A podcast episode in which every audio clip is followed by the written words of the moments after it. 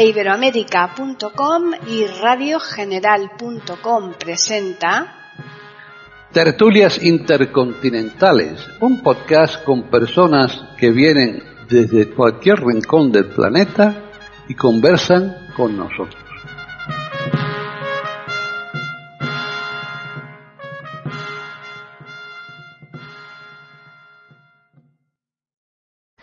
Bienvenidos otro día más a Tertulias Intercontinentales en iberoamérica.com. Soy Paqui Sánchez Galvarro y hoy vamos a hablar un tema creo que bastante interesante. Pero antes voy a presentar a las personas que están conmigo, que van a ser ellos los que realmente van a llevar el peso de la palabra. Ellos son aquí los expertos y yo simplemente voy a estar aquí pues eh, un poco de moderadora eso no quiere decir que a lo mejor también intervenga de vez en cuando. Pero realmente los que van a intervenir mm, con sus opiniones, con sus alegaciones sobre la, posibilidad que se nos presenta del tema que vamos ahora aquí a plasmar son, por un lado, además es que están muy, muy, muy, muy dispersos en países muy diferentes, Está por un lado mm, Luis Cueva Serrano, eh, que normalmente le conocemos como Lucho. Él está en Ecuador. Eh, y además vamos volando, ya que él es eh, precisamente aviador. Él, es una persona que es mayor del ejército y que se ha mm, distinguido por llevar a cantidad de personas en su helicóptero. ¿Qué tal, Lucho? Saludos queridos amigos, bien lavado las manos desde Quito, Ecuador, la mitad del mundo. Bien, el vuelo ha sido estupendo, ¿verdad? Seguro que sí y será un honor compartir con ustedes. Bien, pues ahora nos vamos a trasladar a Chile porque allí nos espera Jorge Muñoz, ya lo conocen nuestros oyentes. ¿Qué tal, Jorge? Hola, hola, hola Paqui hola a mis pantertulios ahí. Espero que, como dice Lucho, estemos todos relativamente protegidos y podamos eh, sobrevolar el tema de económico, en este caso del dinero virtual y todo este mundo de las tarjetas comerciales. Muy bien. Y ahora, pero sin pérdida alguna de tiempo, nos vamos a Argentina, Mendoza, porque ahí está la doctora René Escape. ¿Qué tal? ¿Qué tal, Paquita? Qué placer. Gracias por invitarme hoy a esta tertulia eh, compartida con los queridos amigos eh, de Ecuador, Lucho y Jorge de, Chile. Y bueno, ya vas a presentar el próximo. Eh, es un placer para mí estar acá con ustedes comentando otra temática más un lunes más. fenomenal. Tendríamos ahora que saludar a David Oneto en Italia pero mm, por circunstancias precisamente del coronavirus no puede estar, no porque lo esté padeciendo él, sino por la situación del país. Así que desde aquí le mandamos un abrazo grande y simplemente recordarles que que él se incorporará en cuanto que pueda a estas tertulias. Y ya finalizamos en España, porque nosotros he dejado al final a, otra persona que también es del mundo de los vuelos. Él está en Baleares, pero evidentemente lo hemos dejado precisamente porque está aquí en España junto conmigo a Gabriela Isa. ¿Qué tal, Gabriel? Muy bien, Paqui. Buenas tardes y bienvenido al viejo aviador, que no es tan viejo. Entonces, ya lo echábamos de menos y lo único que me toca a mí era controlar, pero estoy un poco descontrolado con todo esto del, del, coronavirus. En fin, bienvenidos, bienvenidos a todos y un abrazo. Encantado, Paqui, de continuar con las tertulias. Venga. Pues ahora ya vamos a decirles a los oyentes, aunque eh, Jorge un poco ya lo ha avanzado, que hoy vamos a hablar precisamente del sistema de pago, pero de forma digital, no el habitual, el que hemos tenido mm, y que seguimos teniendo todavía mm, de forma prácticamente generalizada, como es la moneda, como es el billete. pero, claro, tenemos mm, en perspectiva que la normativa cambia al respecto y que ese sistema de pago pues se haga no tardando mucho de forma digital eh, a través de la tarjeta de crédito a través de los móviles a través de los diferentes eh, terminales mm, en las que se pueda desde luego llevar a cabo estos pagos. Así que bueno vamos a ver un poco que los pros y los contras porque todas estas cosas evidentemente como en la vida no podemos decir que nada es o todo no es malo ni todo es bueno. Seguro que tienen su parte positiva y su parte negativa. Así que eh, si queréis alguno hacer de abogado del diablo llevando la contraria al otro, eso como queráis. Así Me presento voluntario. Tú te presentas voluntario. Ah, olía a azufre por ahí. ¿A que sí? Estoy completamente en contra. Yo, desde luego, ya me queda poco, desde luego. Pero yo es que no me fío, ni me he fiado nunca de hacer un pago ya, ya tengo una mala experiencia, lo conté a los compañeros fuera de micro y, y particularmente me opongo con todas mis fuerzas. Bueno, eh, no, de nada, no, claro, después matizaremos bien eh, todo esto. A ver, eh, René, vamos a empezar con las damas. ¿Tú qué piensas sobre esta posibilidad que más o menos de forma inminente se nos puede venir encima? Bueno, yo te, eh, comunico, Paquita, que resulta de que hace unos días atrás cuando recibo la información de que en Suecia, eh, probablemente a partir del año eh, 23 o 2023, eh, eh dejen de funcionar lo que sería el dinero tangible, es decir, metálico, y también se maneje todo vía virtual eh, a través del Riksbank, que es el banco más antiguo del mundo, creo que tiene 300 y pico de años, y que todo el movimiento económico eh, tanto el pequeño movimiento como en los grandes movimientos de dinero eh, serían a través de eh, forma virtual a todas las transacciones comerciales desde pequeñas hasta grandes. Yo lo puedo comprender cuando se manejan grandes volúmenes de dinero porque es difícil eh, manejar montos importantes este, en cuentas eh, sacar todo ese billete y toda esa cantidad que a veces ha sucedido y que la gente anda como, eh, incómoda y, con temor. Entonces puedo entender esa situación, pero el dinero cuando es en pequeñas cantidades, los vueltos, eh, y, y esto dejaría de lado discriminaría a un grupo importantísimo de la población de cualquier país, porque yo pienso que cualquier nación, por más avanzada que sea, por más que sea el primer mundo, siempre tiene personas con discapacidad, siempre tiene extranjeros que van de visita, siempre tiene niños eh, y personas mayores de 55 o 60 años que no están adaptados tanto a la tecnología.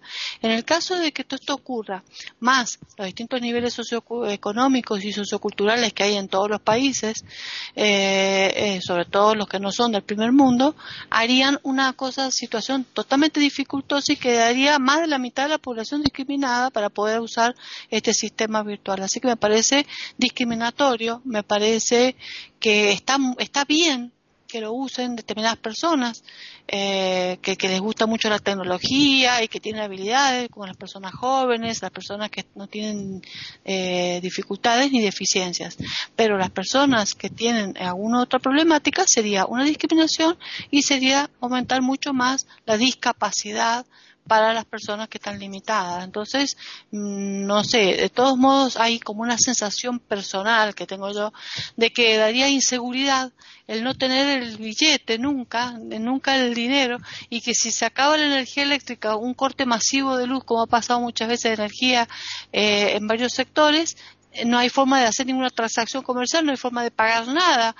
¿Y cuántas veces nos tocan el timbre y viene alguien a pedir, eh, a vender alguna cosa chiquita o alguien a pedirte dinero o tienes que dar una, una limosna a alguien? O, o sea, ¿cómo va a desaparecer la moneda, el billete? La, es la forma que durante muchísimos siglos hemos tenido todos de manejarnos a través de una moneda, de un dinero tangible.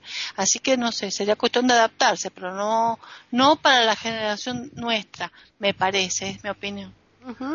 Están escuchando tertulias intercontinentales de eiberoamerica.com. Bueno, pues a ver, Lucho, Muchas gracias. Eh, le estaba escuchando con detenimiento a René y le oigo que dice Risk Bank. Parecería que fuera el banco de riesgo. Y en efecto, pues eh, tiene toda la razón lo que dice René.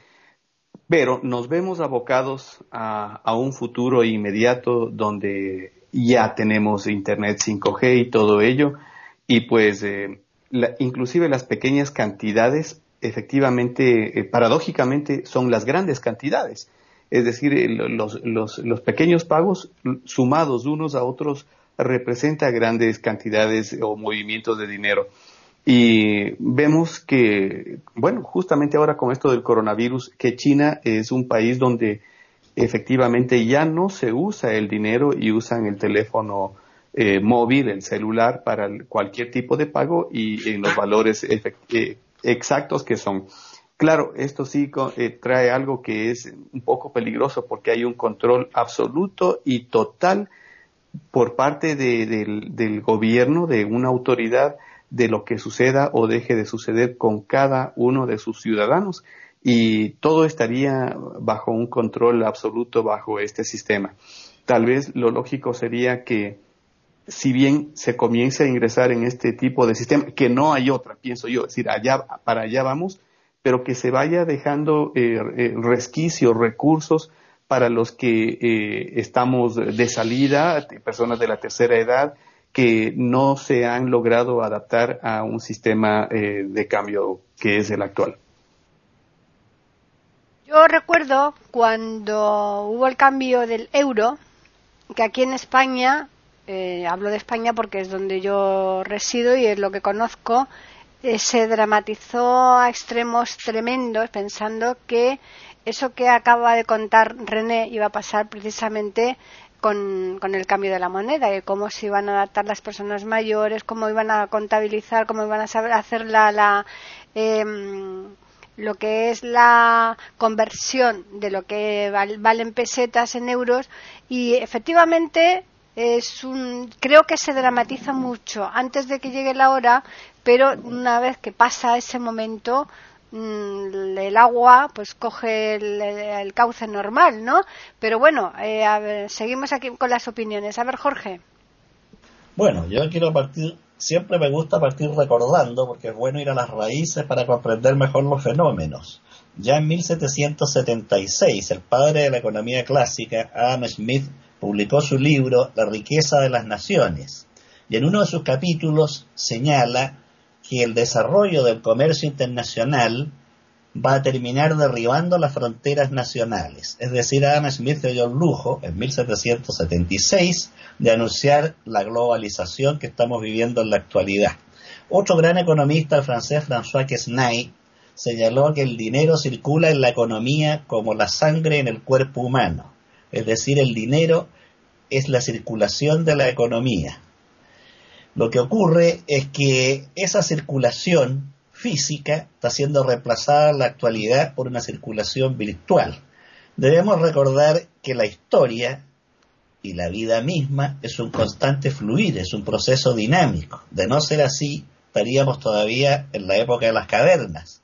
Entonces, los cambios son absolutamente inevitables. Algunos de ellos los percibimos y otros no los percibimos, aunque la inmovilidad no existe. Mientras nosotros hablamos aquí, están apareciendo y desapareciendo millones de microbios, de insectos y de especies animales.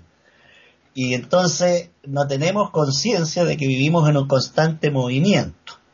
Ahora, eh, yo por naturaleza soy un hombre optimista y como decía Paqui, yo creo que las aguas vuelven a su cauce sin que dejen de fluir. Hay un viejo principio en biología que dice la función crea el órgano. Y en este caso yo creo que la función digital, la función virtual, va a terminar creando los instrumentos jurídicos y técnicos para que los grupos minoritarios, los discapacitados, tercera edad, como se dice acá en Chile, y otras personas, puedan tener la equidad necesaria, la igualdad de oportunidades para realizar transacciones y poder llevar una vida completamente normal. Ahora, precisamente, esta epidemia que estamos viviendo, esta pandemia del coronavirus, creo que saca a la luz algunas ventajas de estas transacciones digitales, que podemos hacerlas desde la casa, que podemos pedir a un supermercado que llegue el camión a la puerta y nos entregue los productos. Esta misma mañana, antes de esta tertulia, yo a través del teléfono estaba revisando mis cuentas bancarias sin moverme de la casa.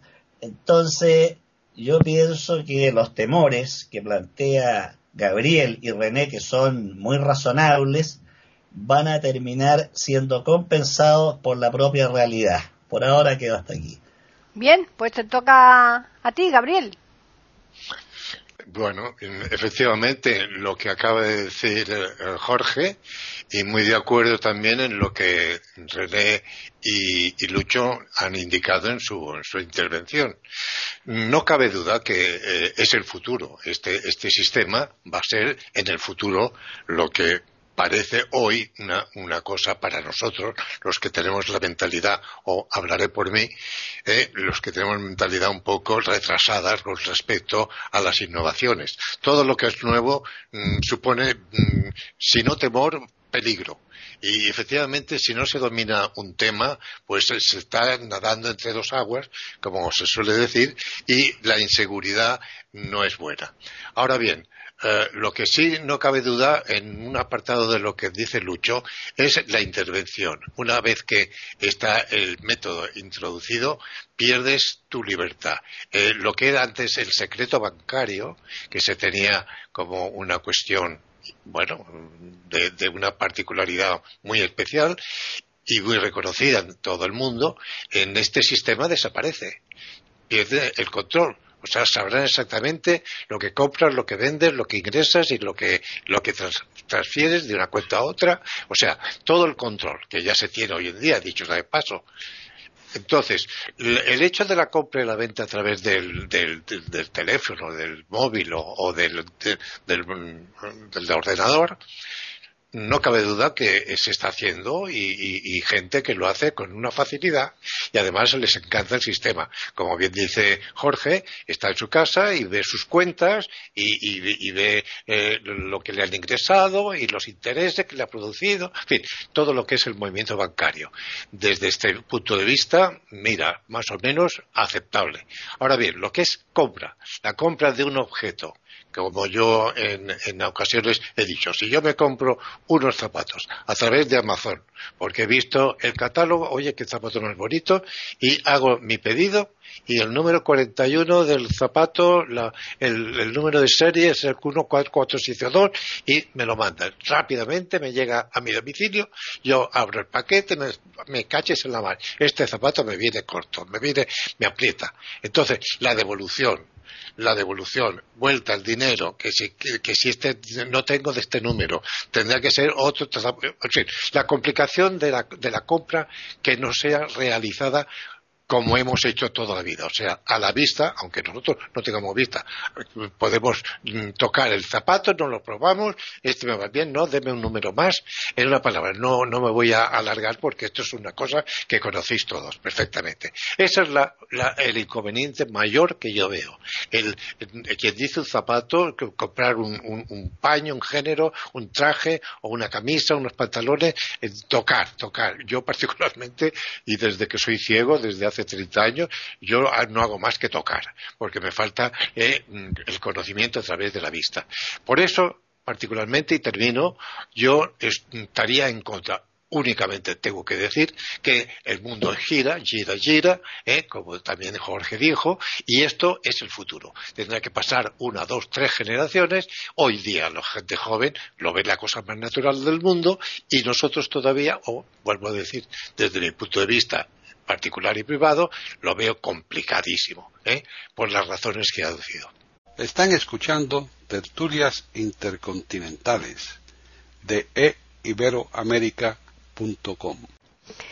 Hay tal cantidad de personas que pagan con tarjeta de crédito que mm, yo, por lo que observo, ¿no? cuando yo voy a las tiendas, a los comercios, a las cafeterías, mm, hace un tiempo, no mucho, te decían no se puede pagar con tarjeta con menos de 30 euros. Al poco tiempo fueron rebajando, que si tanto. Eh, hoy día ya prácticamente con un euro te dejan pagar. A mí yo, mm, yo alucino, ¿no? Porque yo digo, bueno, esas personas que están pagando la cantidad de papelitos que tienen que recibir al día para, para al mes para mm, conformar todo lo que han gastado, todo lo que han pagado con tarjeta, tienen que tener ahí pues, a nada que sea a lo mejor una una persona que, que, que compre las cosas habituales de aseo, de comida y tal, tiene que tener ahí una cantidad de mm, numeritos a revisar todos los meses para ver si, porque claro, esto conlleva también eh, ese, ese tipo de control, porque mm, en principio tú vas a pagar una cantidad, pero es que después no sabes si al final el cobro te viene por esa cantidad o te viene por otra, por menos, por más, normalmente es por más y tienes que andar pues ahí eh, recurriendo al lugar o al, eh, como decía Gabriel, si es por internet o, incluso a, cualquier tienda en donde tú hayas estado físicamente para hacer la reclamación oportuna. Entonces, todas estas extorsiones ahí, mm, ¿cómo crees tú, Lucho, que eso lo podrán un poco solventar? ¿Tú ahí qué, qué, qué, piensas? Eh, gracias, Paqui. Bueno, en eso pienso yo que sí hay solución o la solución está dada. Eh, en cada compra que uno hace, entiendo que nos llega, apenas pagamos con una tarjeta de crédito y ese va, a ser un tema creo interesante, eh, nos llega a nuestro móvil el, el, pago que hemos hecho y ese mismo momento podemos verificar si es que nos ha cobrado más o menos, de tal manera que el reclamo podría ser ahí.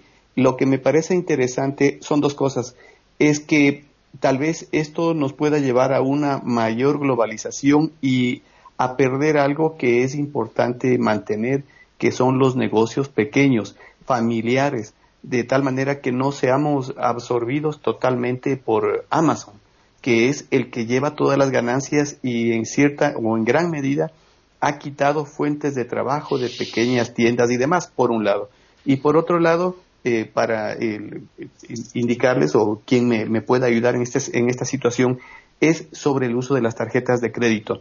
Estaba leyendo hace unos días nada más que eh, en Europa quiere eh, declarar su independencia de American Express.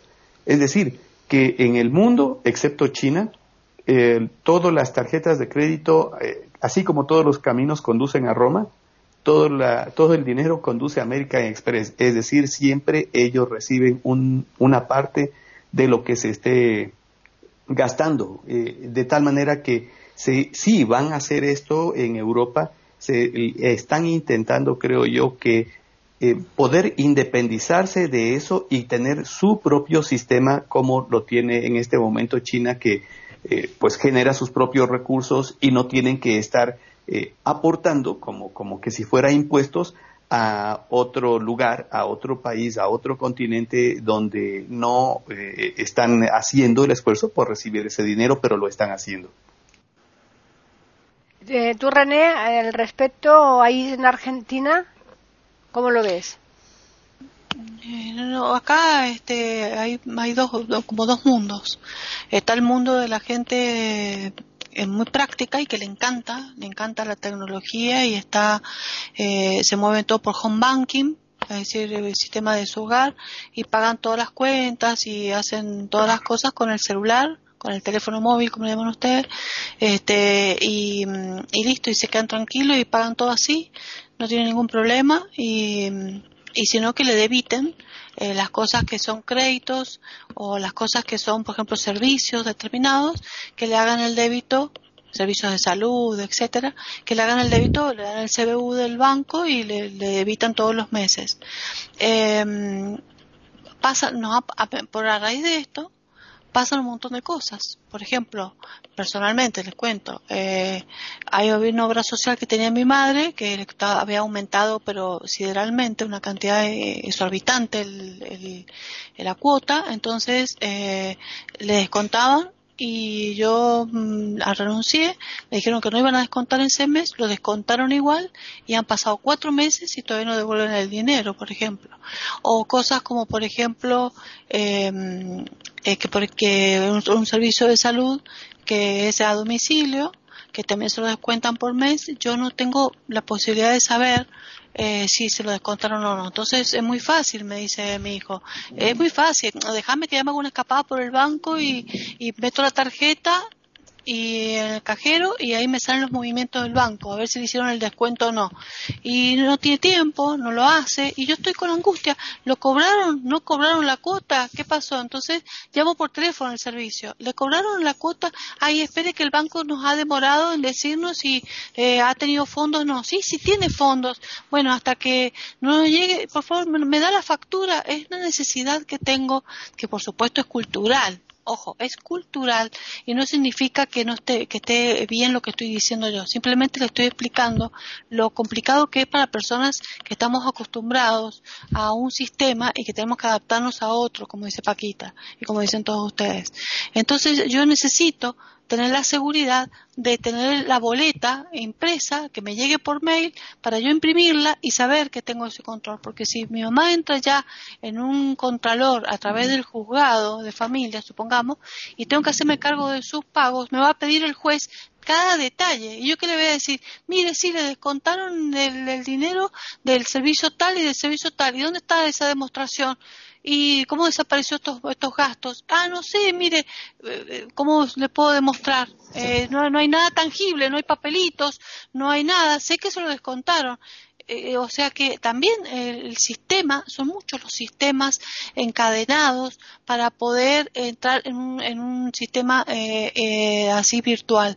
Los juzgados también de familia, la gente que controla todo eso y los gobiernos que van a manipular y saber todo lo que nosotros tenemos. Y se acabó la parte de la intimidad que conservamos culturalmente eh, muchas personas, sobre todo las mujeres y muchas personas mayores, de decir, yo tengo una platita ahorradita, yo tengo mi platita, que antes la guardaban la gente hablaba de la plata en el colchón, bueno, eso no, pero las personas mayores tenían la costumbre de guardar rollitos de plata acá, rollitos de plata allá, porque si venía un nieto, sacaban escondidas y le daban un billetito al nieto, le daban un billetito a este otro, eh, o yo tengo unos gorritos para, o viene el hijo, mamá, o que me lo que me pasó, no te preocupes hijo, yo tengo una platita ahorrada, eh, eh, o tomá mi, tarjeta, sacala con débito, sacala del banco, qué sé yo. Eh, entonces era el secretito que la abuela tenía, el secretito que alguien te... No, se acabó todo acá, acá todo se maneja y si la persona mayor no puede manipular porque no entiende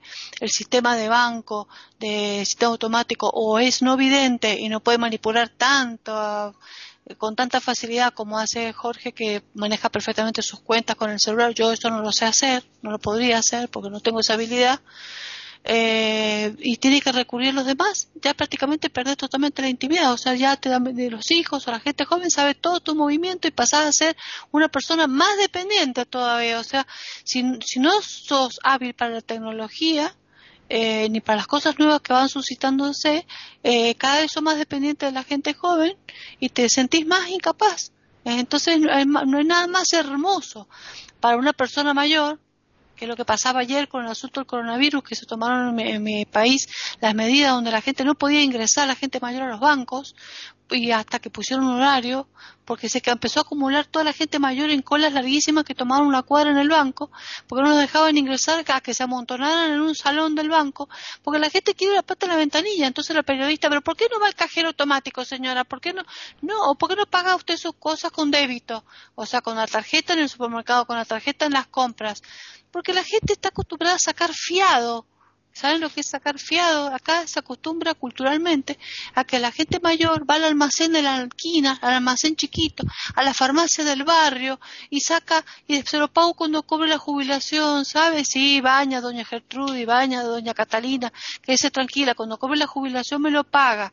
Y la gente saca una papita, saca una verdurita, saca un pancito, saca un dulcecito y, está esperando cobrar la jubilación para pagarle a la farmacia, para pagarle. Eso se ve mucho en mi país. Y no, no, hay, hay una mitad rica o, clase media que se mueve hábilmente y hay una mitad de gente humilde que todavía se mueve así. Entonces espera ir a cobrar a la ventanilla, que le den todos los billetitos y cuenta los billetitos uno por uno y va y paga todas sus cuentitas. ¿Qué hacemos con esa gente? ¿La vamos a tirar a la basura? ¿La vamos a humillar? La vamos a... Y esa gente a lo mejor tiene todavía 20 años más de vida, la vamos a discriminar porque no se adapta a esa forma de vida nueva. O sea, contemplemos también un poco no podemos deshumanizarnos. Yo lo que quiero transmitir es, me parece espectacular que el mundo avance, me parece espectacular que todos nos adaptemos y estoy segura que tarde o temprano todos nos adaptaremos, como dice Paquita, con respecto al euro y con respecto a todo este sistema virtual. Va a llegar un momento que va a ser fácil, donde un niño, vamos a estar en una cafetería, va a acercarse un niño, va a pasar una tarjetita y me va a decir, me da algo para comer, y yo entonces tendrá, sacará un dispositivo de su bolsillo y yo le diré, sí, mijito, ¿cómo no? Y sacaré un celular y le pasaré, chichit, ya está, ya te transferí, ya te transferí la limona, mijito. Ah, gracias, y así. Andarán todos con dispositivos automáticos hasta los niños pobres. Seguro que pasará eso. A lo mejor andarán descalzos, pero tendrán un dispositivo automático en su bolsillo para, para, para poder que le transfieras la limosna. Yo sé que vamos a llegar a eso, pero mientras, en esa transición, van a pasar 10, 15, 20 años de personas de 60 años a 90 años que quedan fuera de contexto. Eso me parece deshumanizado. A mí odio las cosas del mundo que hacen cosas muy drásticas y que deshumanizan o son insensibles a la parte eh, sensible de las personas que todavía no pueden adaptarse. Eh, ojo que no adaptarse no significa ser tan rígido. Hay gente que puede ser rígida para determinadas cosas, pero muy hábil para otras cosas más humanísticas. Hay otros que tienen más habilidades tecnológicas y matemáticas. Ojo que las inteligencias son muchas, son ocho o nueve inteligencias distintas. Entonces, no digamos no a, aquel, a otro grupo, o a un grupo etario, o a un grupo humano joven, inclusive hay gente de 40, 50, eh, 30 y pico de años que tampoco se adapta, ¿eh? O sea, eh, eh, no discriminemos tanto. Eso quería yo transmitir, nada más. Bravo, bravo. Bien, a ver, Jorge, te la ha puesto un poco fuerte aquí la doctora, ¿eh? Están escuchando tertulias intercontinentales de eiberoamerica.com. No, yo creo que, que, hemos tocado todos temas que son importantes, aquí hemos salpicado a distintas áreas, ¿no? Hay temas económicos, hay temas jurídicos, hay temas de salud, hay temas humanos, hay temas culturales. Entonces creo que hay que tener el cuidado de situar cada cosa en su lugar.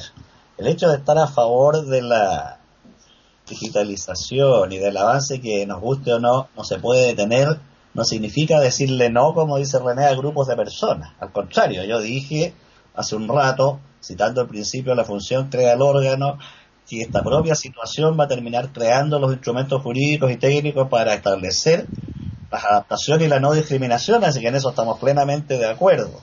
Yo voy a partir aquí recordando una anécdota que ocurrió aquí en Chile cuando recién apareció la informática, la televisión, los canales de todo tipo, que habían cientos de canales internacionales en un, en un televisor, y todo el mundo pensaba que la radio, la querida y vieja radio, desaparecía de la cultura chilena. Sin embargo, las radios hoy día siguen funcionando perfectamente y han sabido adaptarse con inteligencia y eficiencia al mundo moderno y la audiencia radial acá al menos en Chile es inmensa. Eh, yo mismo soy un amante de la radio, tiene una calidez extraordinaria y, se supo adaptar. Después Lucho tocaba un tema que a todos nos interesa, que son estos pequeños comerciantes, estas industrias familiares, que trabaja el padre, la madre, los hijos, el que tienen un gran esfuerzo emocional y material. Yo les voy a contar aquí una anécdota. Eh, acá en Chile existen, me imagino que en Ecuador, Argentina y España igual, estas ferias artesanales que se instalan en la calle, ¿no? Con tornos de lona nomás, un tablón ahí para sus productos. Y sin embargo, esta gente ha llevado aparatos digitales a la feria.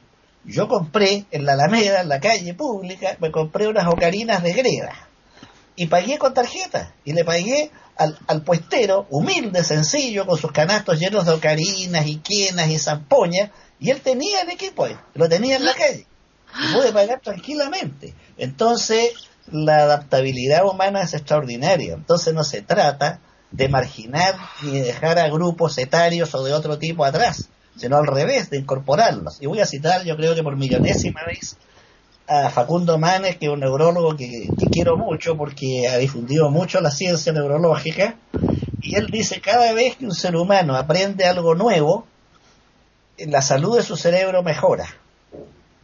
Esto es un, para los que no lo conocen, René lo va a conocer muchísimo mejor que yo, obviamente, es un neurólogo argentino que además ha hecho clases en el extranjero, en Cambridge, en Estados Unidos y en Inglaterra, un hombre extraordinariamente llano. Bueno, entonces estos desafíos muchas veces son para hacer crecer al sujeto.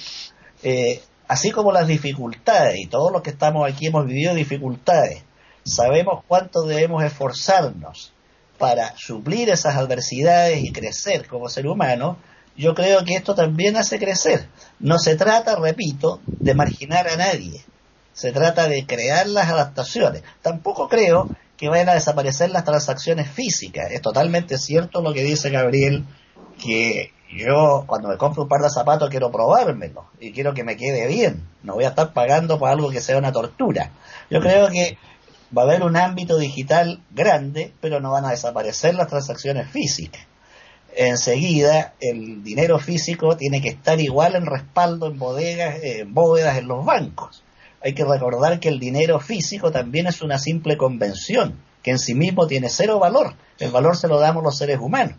Así como antiguamente las culturas antiguas entregaban un producto a cambio de una bolsa de sal, simplemente porque a la tribu se le ocurrió darle valor cambiario a un paquete de sal. De modo que todo esto siempre lo hemos movido en un mundo de virtualidad desde la antigüedad. Lo que pasa es que era una virtualidad más palpable, como decía Gabriel, y ahora es una virtualidad menos palpable. Enseguida los abusos que señalaba René, lo que le pasó a su señora madre, que no le devuelven dinero, han ocurrido toda la vida. O sea, los abusos que hubo en la Edad Media fueron atroces. Como el señor feudal violaba a cuanta chica hija de los villanos, del siervo de la villa existía y eran abusos atroces, mucho más graves que un abuso bancario. Entonces, desgraciadamente, a veces ocurre lo que dijo Thomas Hobbes, el hombre es el lobo del hombre, y por desgracia tenemos ejemplos históricos raudales. Pero repito, yo soy optimista y creo que el mismo desarrollo, hay que recordar, entre paréntesis, que en la Edad Media pestes arrasaban ciudades enteras, una simple gripe. Ahora eso no ocurre. Entonces, yo creo que hay que tener fe en el ser humano pese a todas sus miserias. Mm. A ver, Gabriel. Bien, esto, yo quisiera ahora mm, tratar un tema dentro de este contexto que para mí es negativo y es el hecho de que cuando sobreviene, creo que se ha hablado por parte de René ha sido, eh, que sobreviene un, fallo eléctrico o un fallo informático, se cae Internet y se queda el banco, por ejemplo, si estamos en el banco, parado. Nada, es que no tenemos internet y todo el mundo cruzadito de brazos antes, antes, cuando se trabajaba con, los, con los manguitos y con la visera, pues se trabajaba y si faltaba la luz, se, encendía una, una, una, vela y se continuaba el trabajo. Hoy en día falla Internet y falla todo. Y eso sobreviene bastante frecuentemente. No se sabe trabajar con dualidad. Yo me acuerdo en control, y esto le puede interesar también a Lucho, cuando empezamos el sistema ya más adelantado, empleábamos los, dos. Es como tener una, una escopeta con dos cañones. El método antiguo y el nuevo. Porque si te falla el nuevo, siempre recurres al antiguo, al método convencional. Y podías seguir controlando. Y se seguía controlando con toda seguridad. Entonces, yo considero que eh, el, movimiento de renovación que supone la tecnología, pues no lo vamos a parar. Y que los mayores nos tenemos que adaptar, queramos o no queramos. Yo también voy a contar una anécdota, que ya que hablemos de anécdotas, eh, cuando lo que decía mm, Paqui, el, euro y la peseta. Yo recuerdo que la OCE la OCE nos, llamó a los mayores y nos puso sobre la mesa eh, una serie de moneditas y, de billetes para aprender por el tacto, lógicamente, pues la innovación del euro. Eh, lo que es calderilla, que llamamos en español, lo que es la moneda fraccionaria, de un eurito, de los dos euritos, de los cinco euritos, de los diez euritos, perdona, céntimos, ¿eh? Céntimos de euro. Un, céntimo de euro, dos céntimos de euro, los cinco céntimos de euro, los diez céntimos de euro, los veinte céntimos de euro, los cincuenta céntimos de euro, el euro, los dos euros. Estos eran moneda. Y tú tocando, tocando, pues te ibas, lógicamente, viendo lo que era la nueva moneda. Incluso los billetes, Claro, mientras eh, están nuevos, pues por el tacto tenían unas señas, ¿verdad, eh, Paqui? Y entonces podías determinar qué billete era. Luego con el uso se va perdiendo, pero yo recuerdo incluso la medida. Ponías allí en la palma de la mano y podías saber si era un billete de 10 euros, de 20 euros de 50 euros, de 100 euros, de 200 euros y de 500 euros, que nunca he podido emplear yo. Eso es lo que decía Un, maestro. Un maestro a sus alumnos les estaba explicando precisamente esto, la moneda. Y decía, aquí en España tenemos la moneda de tal y cual, y está explicando, y dice, también hay billetes de mil pesetas. Dicen que hay billetes de mil pesetas. Dicen que, bueno, pues eh, quiero decir con esto, y fuera de la broma, que se adapta uno, no cabe duda, se adapta uno, incluso René se puede aprender. Y yo, que soy muy torpe para todo esto, yo incluso vino el interventor del banco que yo ah, normalmente trabajo con ellos, que era una caja de pensiones, aquí cerquita de mi casa, el interventor vino a casa para, mm, en, mi, en mi computadora, que decís vosotros, en mi ordenador, pues me puso lo que era eh, la, la, la contraseña para yo poder entrar en mi cuenta y ver los movimientos que había en mi cuenta. Esto es una cosa, pero luego vino lo otro, lo que lo del zapato, Jorge. Yo insisto, yo si quiero comprar una cosa, quiero a falta de verlo tocarlo. Lo demás transijo, pero el hecho de la compra ya no yo ya no me resulta tan tan tan tan tan, tan que sea campana.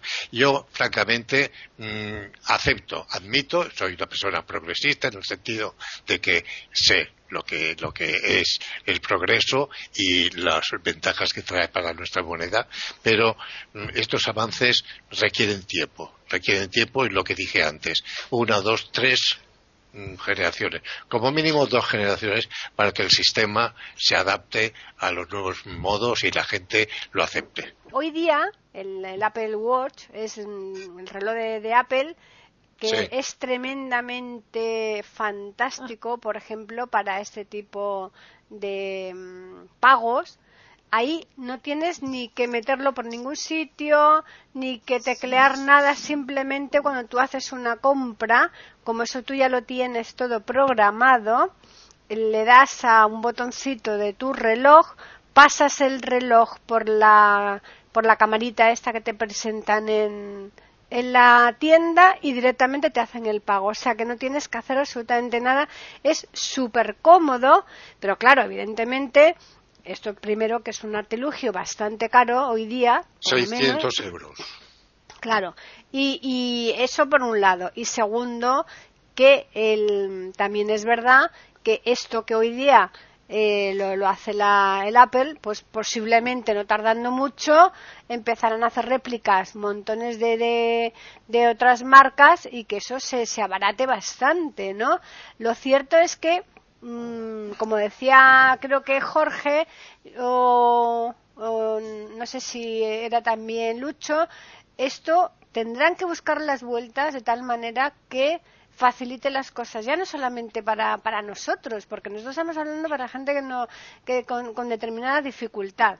Eh, mayores, niños, personas eh, discapacitadas, eh, con, visuales, pero hay mucha gente que no tienen, no, no están dentro de, de, de, estos roles y sin embargo también podrían estar perfectamente encuadrados porque no todo el mundo es hábil para, para, para ese tipo de cosas, ¿eh? ¿Meto cuchara para aquí? Sí, sí, claro, claro. Escucharé. escucharé nomás. Hay, hay un par de cosas aquí graciosas que han, sucedido, pero también muy, muy ciertas. Y, nada más esto que eh, en relación a lo que decía eh, René, y también, claro, está Gabriel, en el sentido, yo pienso que es generacional, cultural, pero hay una cosa tan bonita que es como dice Jorge también cuando sale uno a un eh, a una plaza donde haya gente y algo que, como eh, dices tú, Paqui, ya no se ve porque pasas tu Apple Watch o tu celular, tu móvil por algún lugar y ya está. Pero qué bonito que era esa parte cultural de decir, ¿y cuánto cuesta esto? Y no me rebaja y me da un poquito y le va haciendo el regateo. Perdona, Lucho, perdona, Lucho, que te interrumpa. Lo que llamamos en español es regateo, regatear. Exactamente, y qué bonito que era porque uno iba haciéndose amistad, de pronto alguien podía terminar inclusive casándose con la persona que le estaba comprando, vendiendo algo, pero hacía amistad o como las personas de la tercera edad que dicen, bueno, y, abuelito, pero ¿por qué usted no se queda en casa y hace por, eh, por, por eh, computador, por ordenador todos los trámites? Y dice, no, pero si a mí lo que me gusta es ir a hablar con la chica que me atiende en el banco. Entonces la parte personal donde de pronto se va enfriando un poco todo esto. Y, lo último, nada más, lo que decía Jorge, que me parece gracioso, cuando, cuando eh, alguien en la casa de Gabriel le preguntó eh, de algún pago y, Jorge dijo, dale la clave. Dios mío. y ahí viene la parte peligrosa. Estabais escuchando mi conversación, ¿no? Lo sentimos mucho. yo, yo creí, creí que había puesto el, el micrófono pero, en fin, es que vino la farmacia, precisamente hablando de este tema, vino la, farmacéutica trayendo el pedido y, claro, necesitaba mi tarjeta. Mi tarjeta, ¿eh? Pues volvemos la clave? Sí, sí, le, tuve que dar la clave. Ahora ya la sabe todo el mundo. No, no os la voy a dar a vosotros.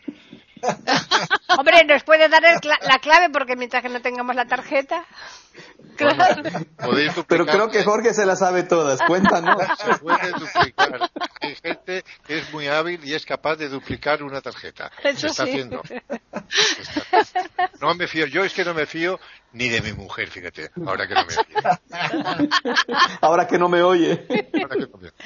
No, porque si no, luego tengo que pagar las consecuencias. Oye, tú has dicho a tus amigos que no te fías de mí. Yo, que va, hombre. Qué barbaridad. Lo cierto es que es un tema, pues hombre, como todos los que solemos traer aquí, cuando menos mm, yo creo que a tener en cuenta, ¿no? Porque siempre afectan a colectivos bastante grandes, ¿eh? Claro, y Paquita, quería, Perdón, quería comentar que no, sí, cuando ese, ese caso que, mm, que hablamos de Suecia, eh, un gran porcentaje de personas en Suecia tienen el chip, esos VIX, eh, un, chip en la mano y ya colocado y con ese chip pagan sus cuentas, de, otro que el relojito de Apple. Directamente un chip y con eso abren la puerta de su departamento, con eso este, ingresan a los edificios, con eso pagan sus cuentas, con eso, o sea, un chip que tiene todas las funciones. Ahora no entiendo cómo un solo chip eh, puede eh, tener funciones económicas y funciones a la vez electrónicas para la, para apertura de, de, puertas y todo. O sea, no sé cómo se activarán todas las claves distintas que ese chip tiene. Llegar a ese punto, ¿no? De ponerse el chip en la mano y con eso moverse.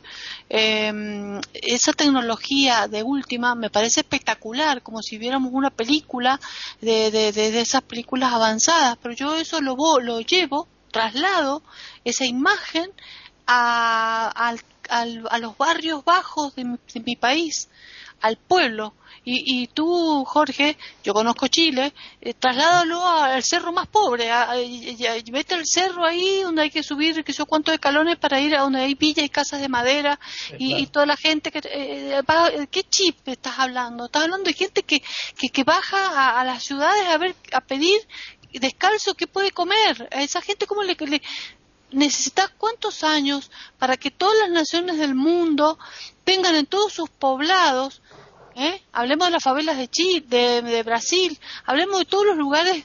No es mi país únicamente humilde, todo Latinoamérica y, también Estados Unidos hay fotos. Eh, eh, vayan al Bronx a ver si métanse en los departamentos de, los, de, que hay allí, que es donde viven hacinados mucha gente y todo, si tienen alcance todos a la alta tecnología para hacer todas las cosas.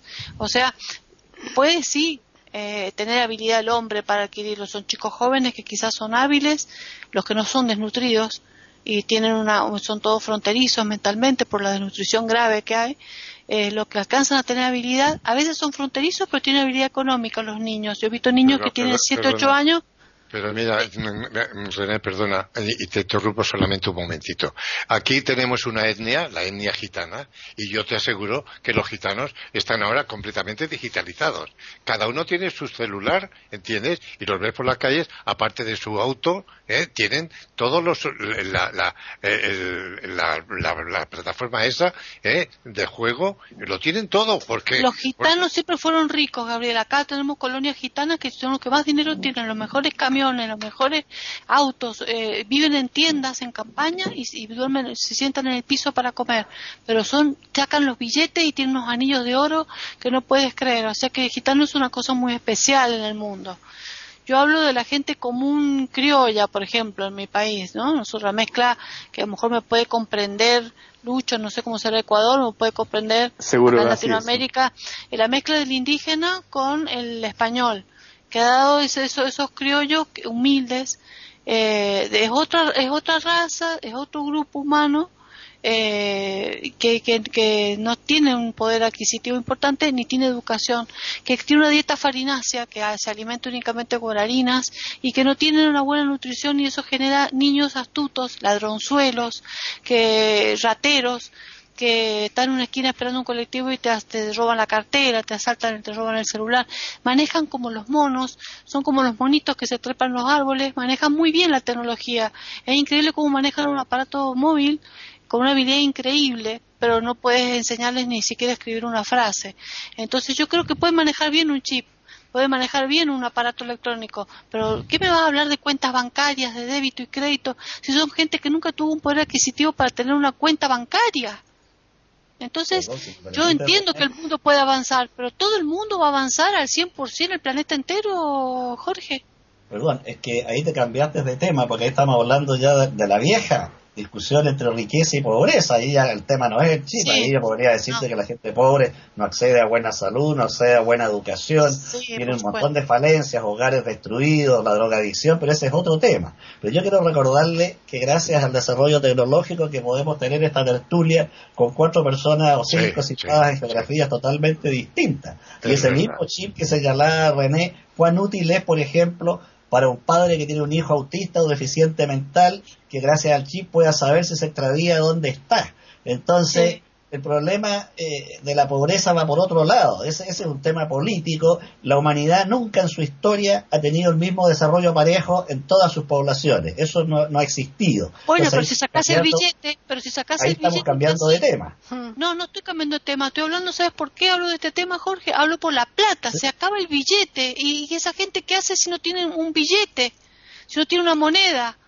No, eso, a eso me refiero. el hecho de que existan transacciones virtuales no significa que desaparezca el circulante. la, idea era que no iba a desaparecer el metal. Perdonar un momento, perdonar un momento los dos. Pero una retirada drástica no se puede producir. Es que, no, es que no creo que se haga, eso se hará poquito a poco. Por eso ¿eh? digo, por eso digo, mm. no, no llevar a los extremos el mm. tema, porque todo esto requerirá, como dije antes, una, dos, tres generaciones. Irá paulatinamente. El, el futuro es ese no, no podemos pararlo. Nos guste o no nos guste, a mí no me gusta. claro, es decir, Gabriel, es como, eh, en verdad, eh, sí, debe ser la retirada organizada. Claro. Porque el momento que, que, haya un corte brutal, es como dejarlo al filo del precipicio a un montón de gente. y es por eso que los mismos de Estados Unidos, hmm. eh, inclusive para la gente indocumentada, se habla de que no puede desaparecer la moneda física porque esa gente también necesita ir al médico, comer, hacer las compras, aun cuando son indocumentados y para el gobierno supuestamente no están bien vistos. Pero aún para eso siempre se debe dejar, es decir, hacer una retirada organizada. Fíjate, Lucho, la cuestión que hemos tratado también de, del cambio de la peseta al euro. Hubo una época de transición donde se podían emplear los dos métodos, ¿verdad, aquí Podías pagar con pesetas o con euros. Lógicamente, porque la gente se tenía que mentalizar. Había, todavía hay gente que piensa en pesetas. Y yo dije en casa, yo a partir de ahora me olvido de la peseta, yo tengo que trabajar con lo que tengo, euros, y punto. Y había aquella regla de, la, de, la multiplicación, de la regla del 6, ¿Tú la conoces, Paqui? Sí, lo del 166, porque claro, tenías que... No, no, yo me refiero, 6 por 1, 6, 6 por 2, 12, 6 por 3, 18. Y cada uno, hmm. o sea, 6 por 1 eran mil pesetas, igual a 6. Claro, O sea, 6 hmm. euros, mil pesetas. Sí. Luego, 6 por 2, 2.000 pesetas son 12 euros. Hmm. Y entendéis, y era una regla que a mí, desde luego, mnemotécnica, pero que me resultó desde el principio muy válida para hacer la transposición de una a otra moneda. seguir vosotros. No, hay una cosa que sobre lo que estamos tratando ahora mismo de que esto iría mm, implantándose de forma paulatina y ya se viene haciendo, porque si os dais cuenta, en cantidad de, sitios, por lo menos yo, eh, cuando he hecho diferentes compras, si tú lo compras eh, un objeto en la tienda, estamos hablando de la misma marca, ¿eh? no es que a lo mejor te vayas a rastrear por internet. Yo a lo mejor quiero comprar una impresora Sony en la casa, aquí físicamente, y me vale X dinero. Y entonces, eh, si yo me meto en la casa Sony en Internet, me vale infinitamente más barato. ¿Por qué? Pues porque le están promoviendo cada vez más ya ese tipo de ventas de, a través de Internet para que la gente se vaya acostumbrando. Y claro, si te sale más barato, tú dices, bueno, yo me voy a Internet, ya que me lo manden encima a casa. ¿Mm? muy hábil, muy hábil, muy hábil el vendedor. No, claro, exacto. No, mira, yo para finalizar mi, intervención, porque no estoy agotado ya de decir tonterías, eh, esto, que, que esto es el futuro y, lo tenemos que aceptar, como hemos tenido que aceptar el cambio de la peseta al euro y como hemos tenido que ir aceptando. Yo os cuento una anécdota que es, muy graciosa. Al principio, hace años, y, y Paquis lo recordará, cobrábamos nuestros emolumentos mensuales el sobre, llamamos el sobre. O sea, se nos metía en un sobre mm. ¿eh? el dinero, el, sueldo, nuestro honorario. Y allí venía determinado sueldo base, gratificación tal, gratificación tal, los descuentos y tal. Y tenías al final, contabas el dinerito y te cuadraba, te metías en el sobre y ya está. Y luego vino el, momento de que eh, la empresa te, pagaba a través de banco. Claro, claro. o el cheque. Eh, no, no, a través de banco. Te tenía que dar una cuenta corriente eh, y entonces la empresa ingresaba tu, tu, tu nómina, que es la nómina, eh, en esa cuenta. Pues yo tenía un compañero que su mujer le hacía sacar, sacar todo el dinero, lo llevaba a su casa, lo contaba, estaba bien y lo volvía otra vez para ingresar. Pero tenía... para ver si estaba completo. Pero tenía que, oye, tenía que tocarlo, que es lo que estamos hablando. Tenía que tocarlo, y no eran invidentes, no eran invidentes. Tenía que tocar. Está bien. Pero eso de tocarlo está muy bien. Sí, sí, sí. Pero eso pasaba lo mismo con, con, con las, eh, las energías, eh, lo que es eh, la luz, el gas, iba la persona a la casa, te daba el recibito, tú le pagabas en casa hasta que todo eso desapareció y empezaste a pagarlo todo por banco. O sea, que te obligaron. ¿eh? En casa no se puede pagar ya hoy día nada, incluso las compras que hagas. Eh, si tú quieres comprar una cosa, tú le dices, bueno, mm, tendrá que pagar en casa lo que le falte con tarjeta, porque las personas que reparten aquí no te cogen dinero. ¿Eh? en las casas, por, por temor a que a lo mejor lo pierdan o lo que sea. El caso es que lo que no pagas en la tienda, el resto, cuando te entregan el, electrodoméstico, por ejemplo, lo tienes que pagar con tarjeta, no lo puedes pagar en metálico, ¿no? Y, y sí, todo se va implantando, todo va evolucionando, porque desde hace años ya se, se, puso en marcha lo que es la robótica, la domótica y como decía René, si es que tú desde el mando a distancia tú puedes estar a, muchos kilómetros, estar viendo lo que tú tienes en tu casa, subir la persiana, bajar, encender el frigorífico, la televisión y hacer todas estas cosas desde, desde enormes kilómetros, ¿no? Entonces, mm, ya con todo esto, ¿qué podemos esperar con respecto al dinero? Eh, nada más una cosita con todo esto. ¿No será esto el inicio de la transhumanización? Pregunto. Pues, podría ser. Sí, podría ser. es que cada vez vemos, como decía también René, que se está deshumanizando la humanidad, a la redundancia, se está deshumanizando. ¿eh? Eh, cada vez mm, prescindimos más. Yo recuerdo en Nueva York que me dijeron, si tú ves a alguien en el suelo no se te ocurra ayudarlo, porque te vas a meter en un lío, porque aquí en España, como en el mundo latino y en Sudamérica, pues ves a alguien necesitado de ayuda, acudes a ella, le prestas ayuda. Pero en el mundo anglosajón, o por lo menos de, de los yanquis, a mí me dijeron esto, ni se te ocurra, porque te vas a meter en un lío horroroso. Claro, sí. En fin, bueno, pues a modo de resumen, vamos a hacer una ronda ya última y empezamos por Lucho. Eh, bueno, Paquis, eh, yo pienso que muchas gracias. Ha sido una reunión bastante interesante, conmovedora, porque me parece que la parte humana es donde también hay que tocar los corazones en este cambio que creo que estamos todos de acuerdo en que la retirada tiene que ser organizada de tal manera que dé la oportunidad todavía a las personas o los grupos más vulnerables a que puedan continuar eh, con su manera eh, que, histórica que han tenido de llevar eh, la parte monetaria. De allí, pues, tampoco hay que negarse al, al futuro, a los cambios que tendrán que ser por algún, por muchas razones positivas y que también nos abre un mundo incierto a esto de la posthumanización o la transhumanización que en Suecia con esto de los chips dentro de la piel ya se viene dando. Eh, eso podría ser mi aporte y, muchas gracias. Para mí ha sido enriquecedor conversar con cada uno de ustedes. Jorge.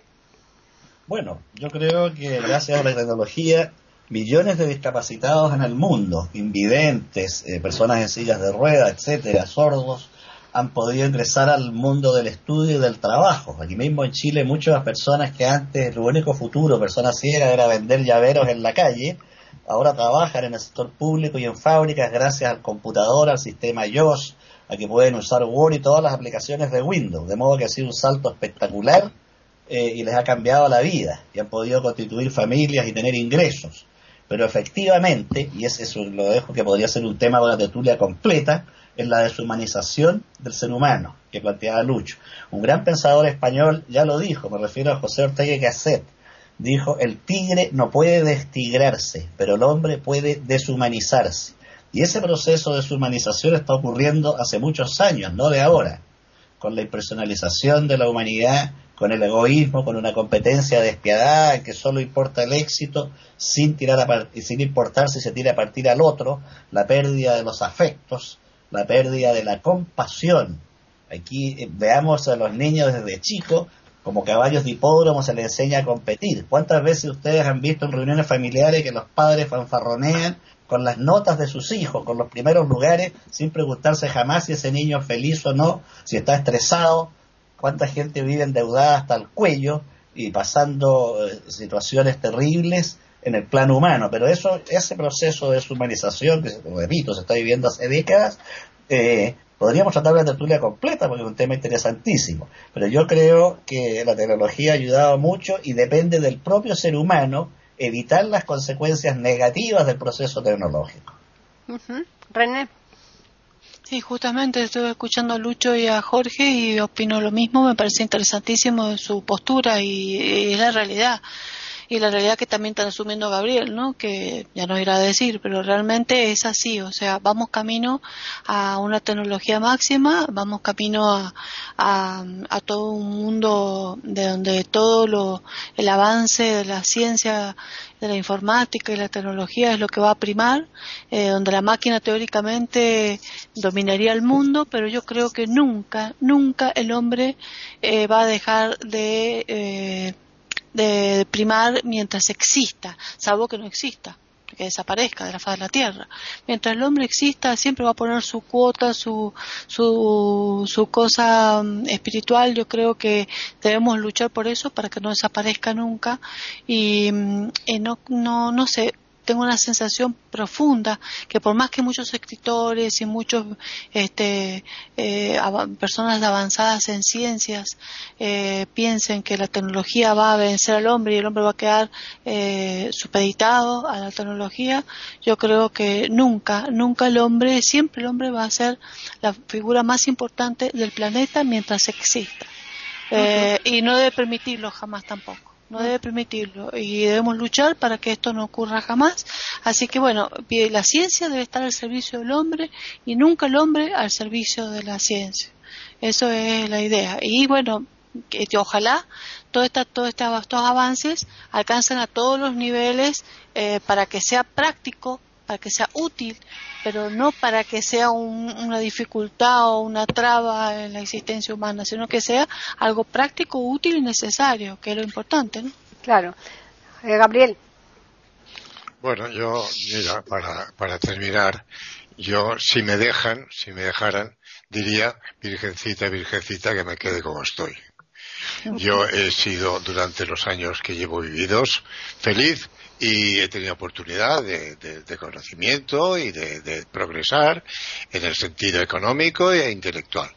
Y no me ha ido mal, francamente. El sistema, pues lógicamente, como estamos hablando, va evolucionando, el progreso y la tecnología. Pues bien, otras generaciones lo disfrutarán. Yo de momento me quedo como estoy. Bien, pues me parece que ya hemos dicho bastante sobre este tema.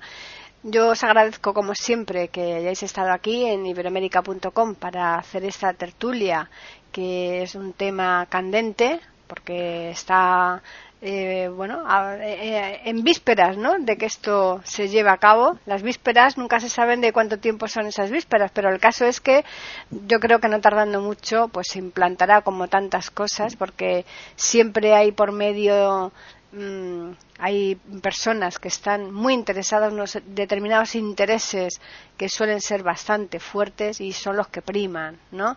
Así que vamos a recordarles a los oyentes el correo donde nos pueden escribir que es tertulias y el Twitter que es eiberoamérica con las iniciales EI y la A de América en mayúsculas. Y nada, emplazarles a los oyentes hasta el próximo lunes, porque volveremos aquí con otra tertulia intercontinental.